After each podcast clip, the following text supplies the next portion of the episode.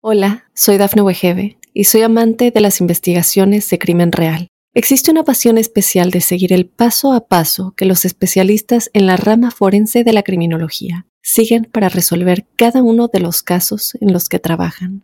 Si tú, como yo, eres una de las personas que encuentran fascinante escuchar este tipo de investigaciones, te invito a escuchar el podcast Trazos Criminales con la experta en perfilación criminal, Laura Quiñones Orquiza en tu plataforma de audio favorita.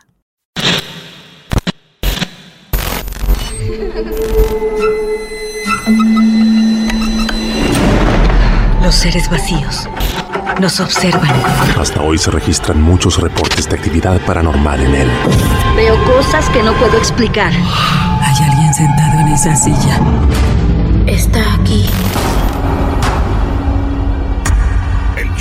Está fundamentado en el silencio. Pero ya es hora de hablarlo entre todos. Esto es... Hay alguien en la casa. Martes de Misterio. Es divertido asustarse a veces, ¿no?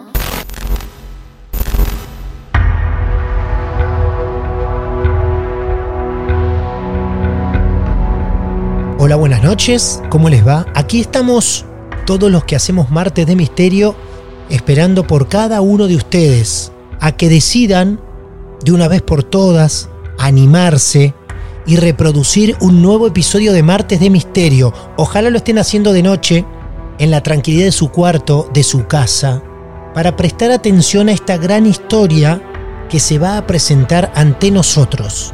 De Mar del Plata, imaginariamente, Argentina, vamos a tener que viajar a Costa Rica o desde cualquier punto en donde vos te encuentres, porque allí, en ese país, nos está esperando nuestra nueva protagonista para presentarnos una historia que tiene un título muy curioso, llamado La Mona Bruja, y ya se van a enterar por qué.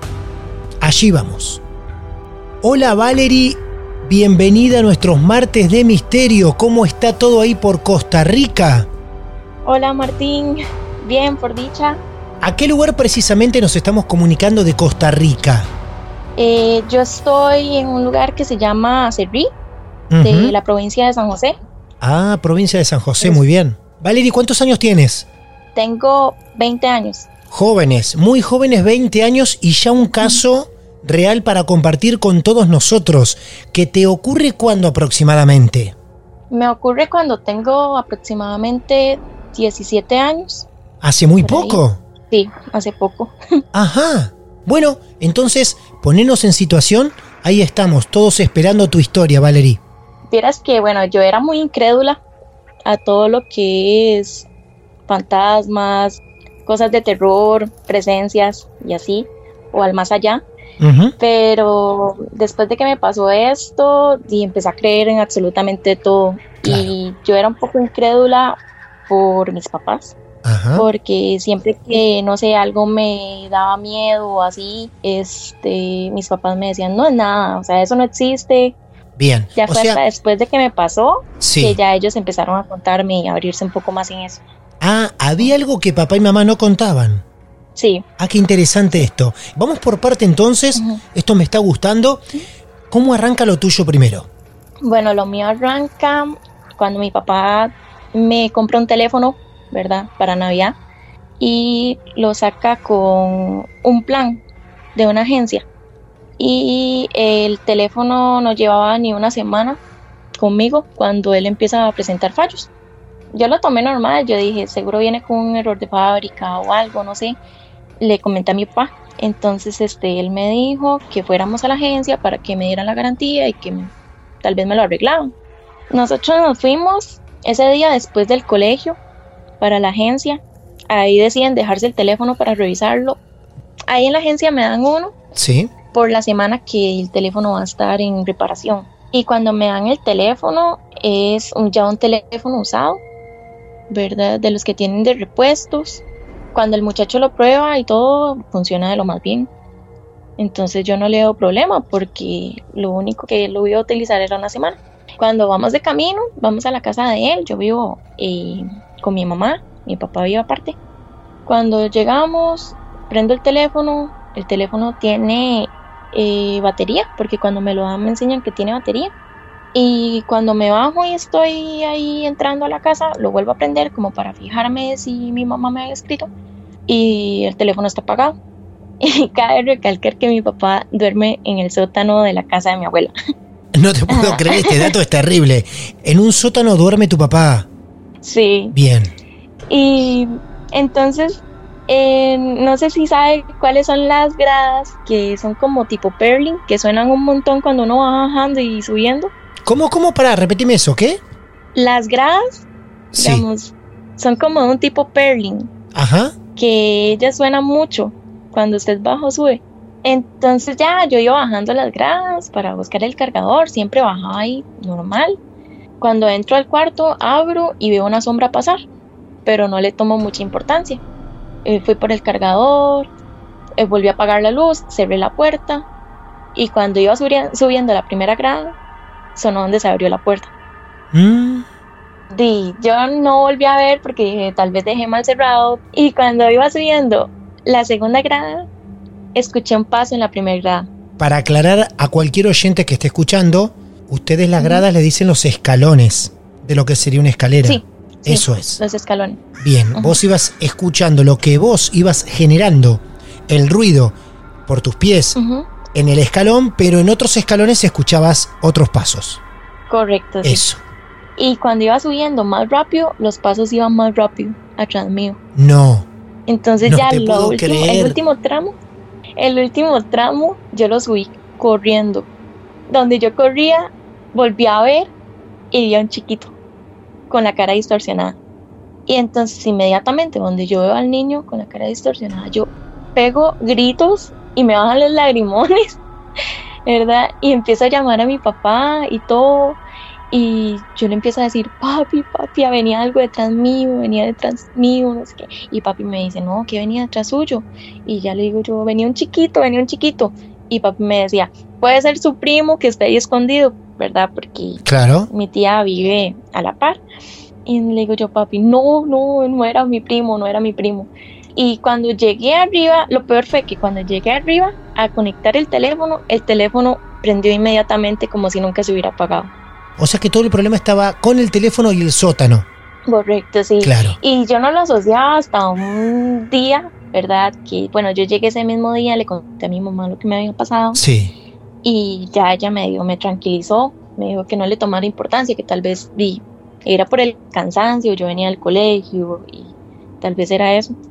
Me pasa que al día, a los tres días, eh, vuelvo del colegio directo a la casa y mi mamá y mi hermana iban de salida y me quedo sola.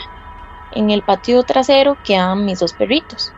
Eh, mis dos perritos les ponían como una baranda a mitad de la puerta para que ellos no rasguñaran la puerta.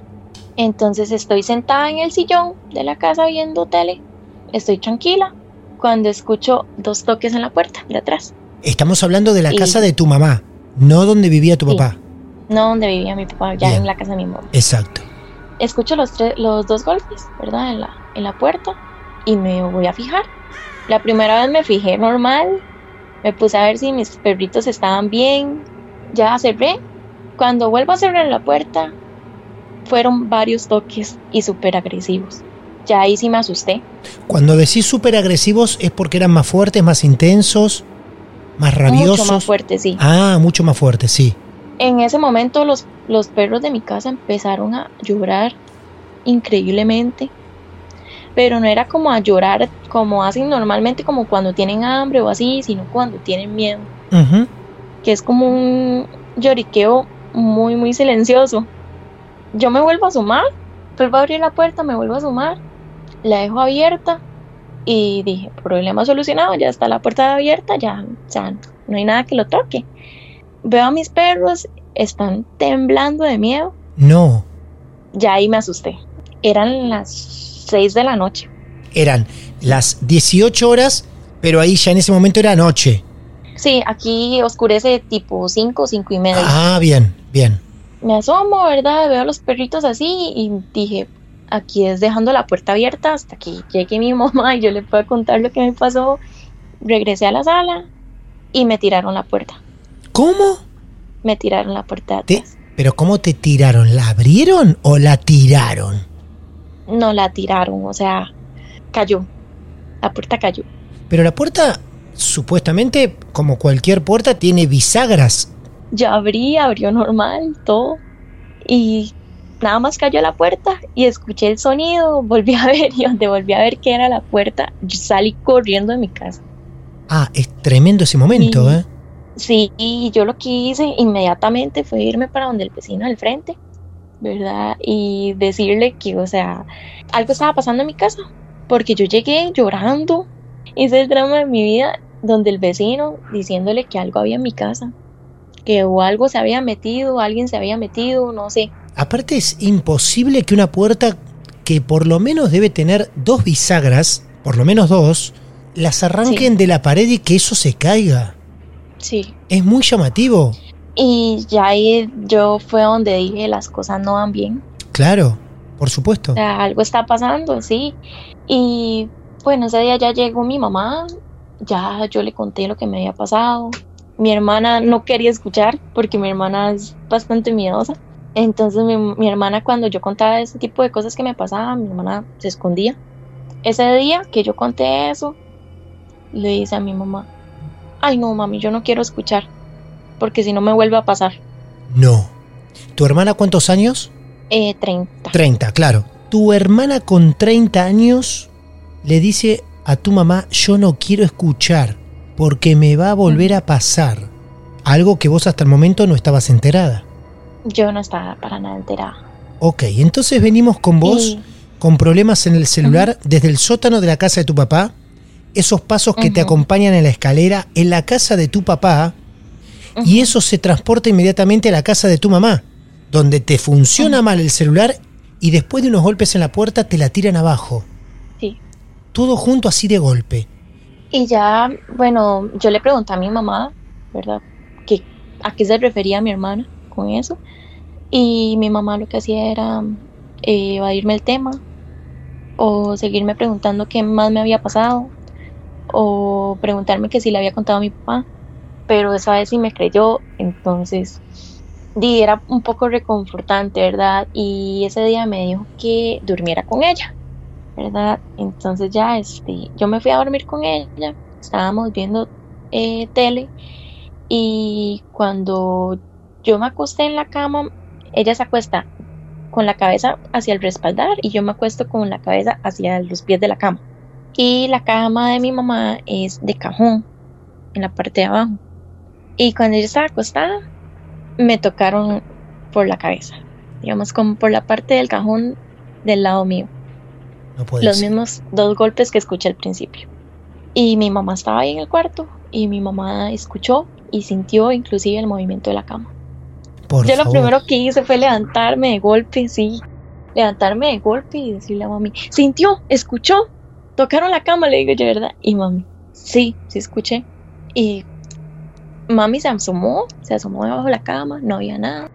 Y el teléfono estaba en la mesita de noche y empezó a parpadear la pantalla. Bueno, esa misma noche yo no podía dormir y al otro día llegó alguien a arreglar la puerta de atrás. Nos dijo que no se explicaba cómo se había zafado la puta. Porque parecía como que le habían sacado los tornillos así con destornillador y todo y que estaba muy limpio, digamos, el tipo de caída que había tenido. Claro, sí. Bueno, ya después de eso, pasaron como dos días por ahí, cuando yo estoy fin de semana aquí en la casa, estoy acostada en el cuarto de mi mamá, me jalan los pies. Y ya cuando ya yo sentí la impresión esa de que te jalen, ¿verdad? Y todo, ya para mí fue demasiado. Es que la cabeza y ahora también Sí. los pies. ¿En la misma cama? en la misma cama. Yo empecé a gritar, otra vez como loca. Y le decía, mami, ya no lo soporto, ya no puedo. O sea, no sé qué es lo que está pasando, ya no quiero más. Y mi mamá me dijo, si usted no enfrenta eso, no la va a dejar en paz. ¿Qué responsabilidad te tiró tu mamá? Sí. y yo decía, yo no puedo. Yo no puedo. O sea, primero me gana el miedo. Recuerdo que ese mismo día pasó eso. pasé todo el día en la sala. Ya cuando era de noche estaba igual con mi mamá. Le estaba diciendo que, o sea, no, ya ni siquiera quería dormir. Y mi mamá me empezó a contar que mm, ya a ella le habían pasado varias cosas. Ahí te empiezo a contar tu mamá. Recién ahí tu mamá habla. Sí. Ajá. Bueno, mi mamá viene de un lugar donde se practicaba la brujería. ¿Qué lugar? ¿Una ciudad, una En casa, una de familia? ¿De qué lugar hablas? No, en el pueblo de ella, digamos. En su pueblo, bien. Te estoy hablando de un lugar que está en otro cantón, se llama Guanacaste. Ella viene de eh, Santa Cruz. Me empieza a contar que y ella sí cree en esas cosas porque donde ella practica brujería, que antes se daba mucho más, que ahora ya no tanto, pero que se siguen viendo cosas, que siempre que pasaba algo eh, los tenían que enfrentar, porque mi abuela sabía de esas cosas, que a cada persona de la familia que le pasaba, esa era la solución, ¿Enfrentar? enfrentar. O sea, tu mamá viene de un lugar donde se practicaba la brujería, pero ella la practicaba, la llevaba adelante o la llevaba adelante la familia. No, conocidos de ella, personas con las que creció también. sí. Ah, muy bien. Inclusive, eh, bueno, mi abuelo, cuando era joven y todo, era un mujeriego. Y una de las mujeres con las que se metió le practicó brujería. Mira.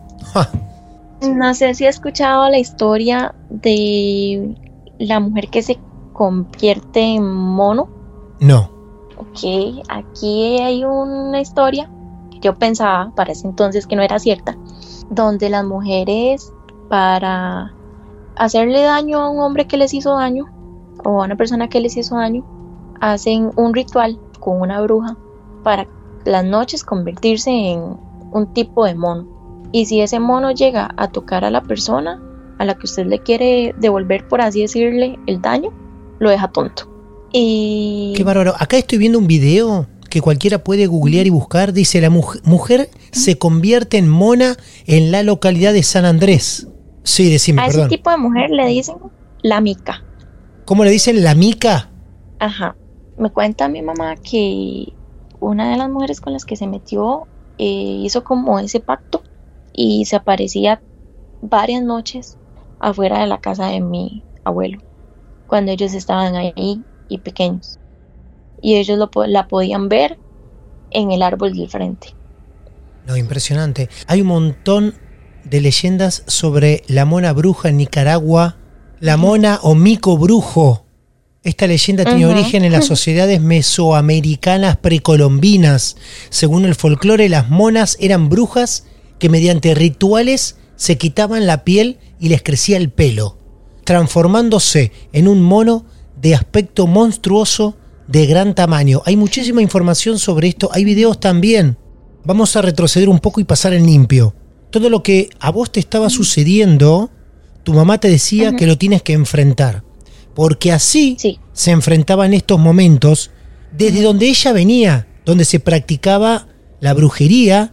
Y ahí te cuenta que tu abuelo era muy mujeriego y una de esas mujeres le practicó brujería, transformándose en mona. Sí, Y ellos la veían. con el fin de dañar a mi abuelo. Claro.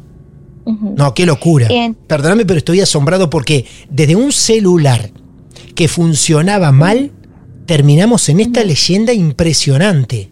que de hecho por eso a mi papá no le gustaba ir donde ella vive, bueno, donde ella creció, Ah, bien. A ese por ese tipo de cosas. Claro. Ya ella me cuenta eso y que mi abuelo lo había enfrentado así, o sea, de cara, le había dicho que, que se alejara de la casa de él y la de los hijos y que los dejara en paz. Todo eso lo decía mi abuelo a gritos para todo el mundo, ¿verdad? Después de eso dice mi mamá que ya no lo volvió a molestar. Ellas son personas, ese tipo de, de monstruos, por así decirlo, son personas que se convierten en eso voluntariamente, solo para hacer el daño. Entonces sí, Ajá, sí. están conscientes de lo que hacen, de lo que escuchan. Me dice, es la única manera, ya todos lo pasamos, todos pasamos por algo, solo falta usted de que lo enfrente, me dice. Ese mismo día me volví a acostar y me volvió a pasar lo de los toques. No sé de dónde, porque no sé de dónde Martín agarré el valor y empecé a regañar a lo que había ahí. Empezaste a los gritos para enfrentarlo, como pedía mamá. Y empecé a decirle que me dejara en paz, que si era alguien que no había podido cruzar al otro lado, que se preocupara en cruzar y no en estarme molestando ni a mí, ni a mi familia, ni a mi casa, porque o sea, estaba ya despedazando mi casa. A partir de lo que pasó con la puerta, yo ya di, me lo tomé súper mal. Yo empecé a decirle eso y mi mamá ahí estaba a la par mía. ¿Y tu hermana todo esto cuando te escuchó también participó de algo o qué hacía? Mi hermana salió y se quedó viendo en la puerta del cuarto nada más. Bien. Y ahí estabas vos enfrentando todo eso, ¿no? Claro. Y ahí estaba yo, sí. Mira vos. Ahí estaba yo enfrentando eso, que no sabía qué era.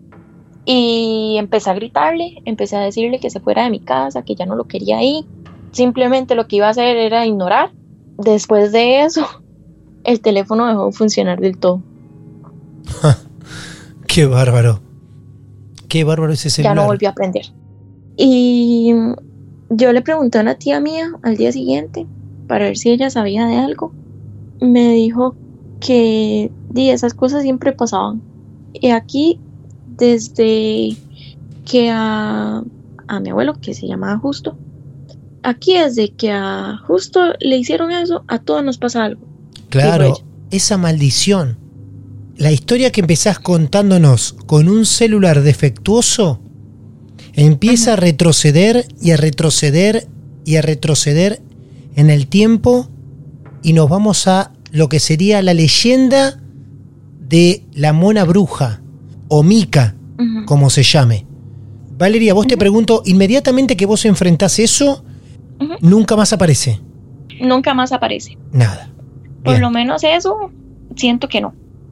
Sí me empiezan a pasar otras cosas, porque, por ejemplo, lo de que el día que me jalaron los pies, yo le conté a mis hermanas y las tres me dijeron que lo mismo les había pasado. Escúchame, ¿y ellas se enfrentaron a algo? Como para que también se calme alguna situación que las podía incomodar.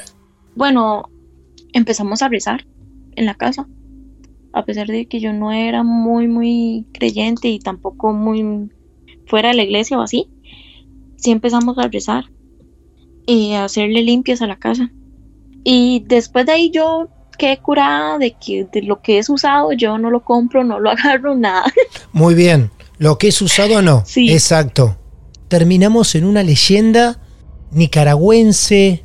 Qué impresionante. Pueden googlear, hay un montón. ¿eh? Yo estoy siguiendo la historia de Valerie y voy googleando y hay imágenes y hay informes periodísticos digitales de los cuales pueden leer un montón. Hay fotos que son horrendas, horrendas, de lo que muchos llaman la mona bruja o la mica. Sí.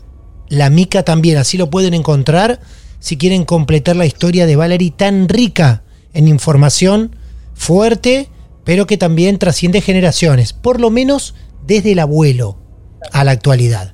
Hoy Valerie está todo tranquilo. En toda la familia. Sí, Bien. creo que ya todos pasamos lo peor. Claro. espero. Porque, bueno, mi mamá después de eso me contó el episodio que había tenido ella. No solo con lo que había vivido con mi abuelo, de esa mujer, sino ya después grande, que se pasó a vivir con mi papá.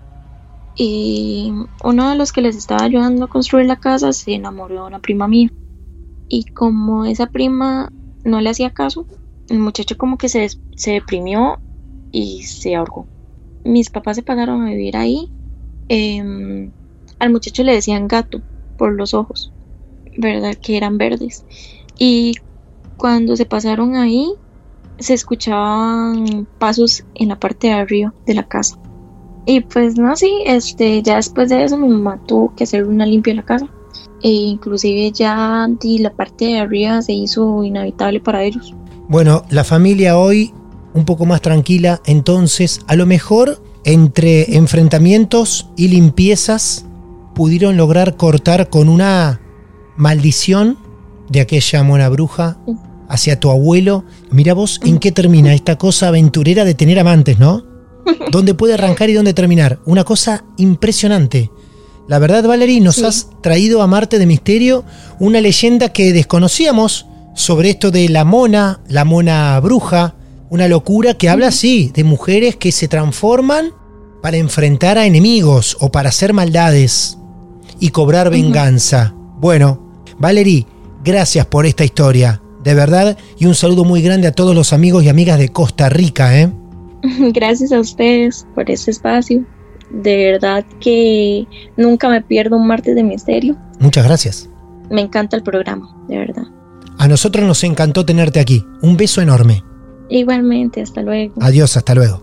Vaya sorpresa con la que nos encontramos en este episodio de Martes de Misterio. Sigo sorprendido. ¿Desde dónde arrancamos y a dónde terminamos? ¿Y por culpa de quién? ¿Y de qué actos? Somos esto, una hermosa caja de sorpresas que después de más de 250 episodios seguimos sorprendiéndonos y sorprendiéndote. Si vos tenés tu historia para compartirnos, acá estamos. Búscanos en redes sociales, arroba martes de misterio, arroba martín de radio, y nos alertás diciéndonos que vos también tenés tu caso. Y aquí te vamos a estar esperando. Créannos, porque ya desde hace muchos años los llevamos hacia adelante. Mi nombre es Martín Echevarría, los despido hasta el próximo episodio, deseándoles que esta noche puedan dormir en paz. Hasta la próxima. Martes de Misterio. Justo cuando creías que ya nada podía sorprenderte.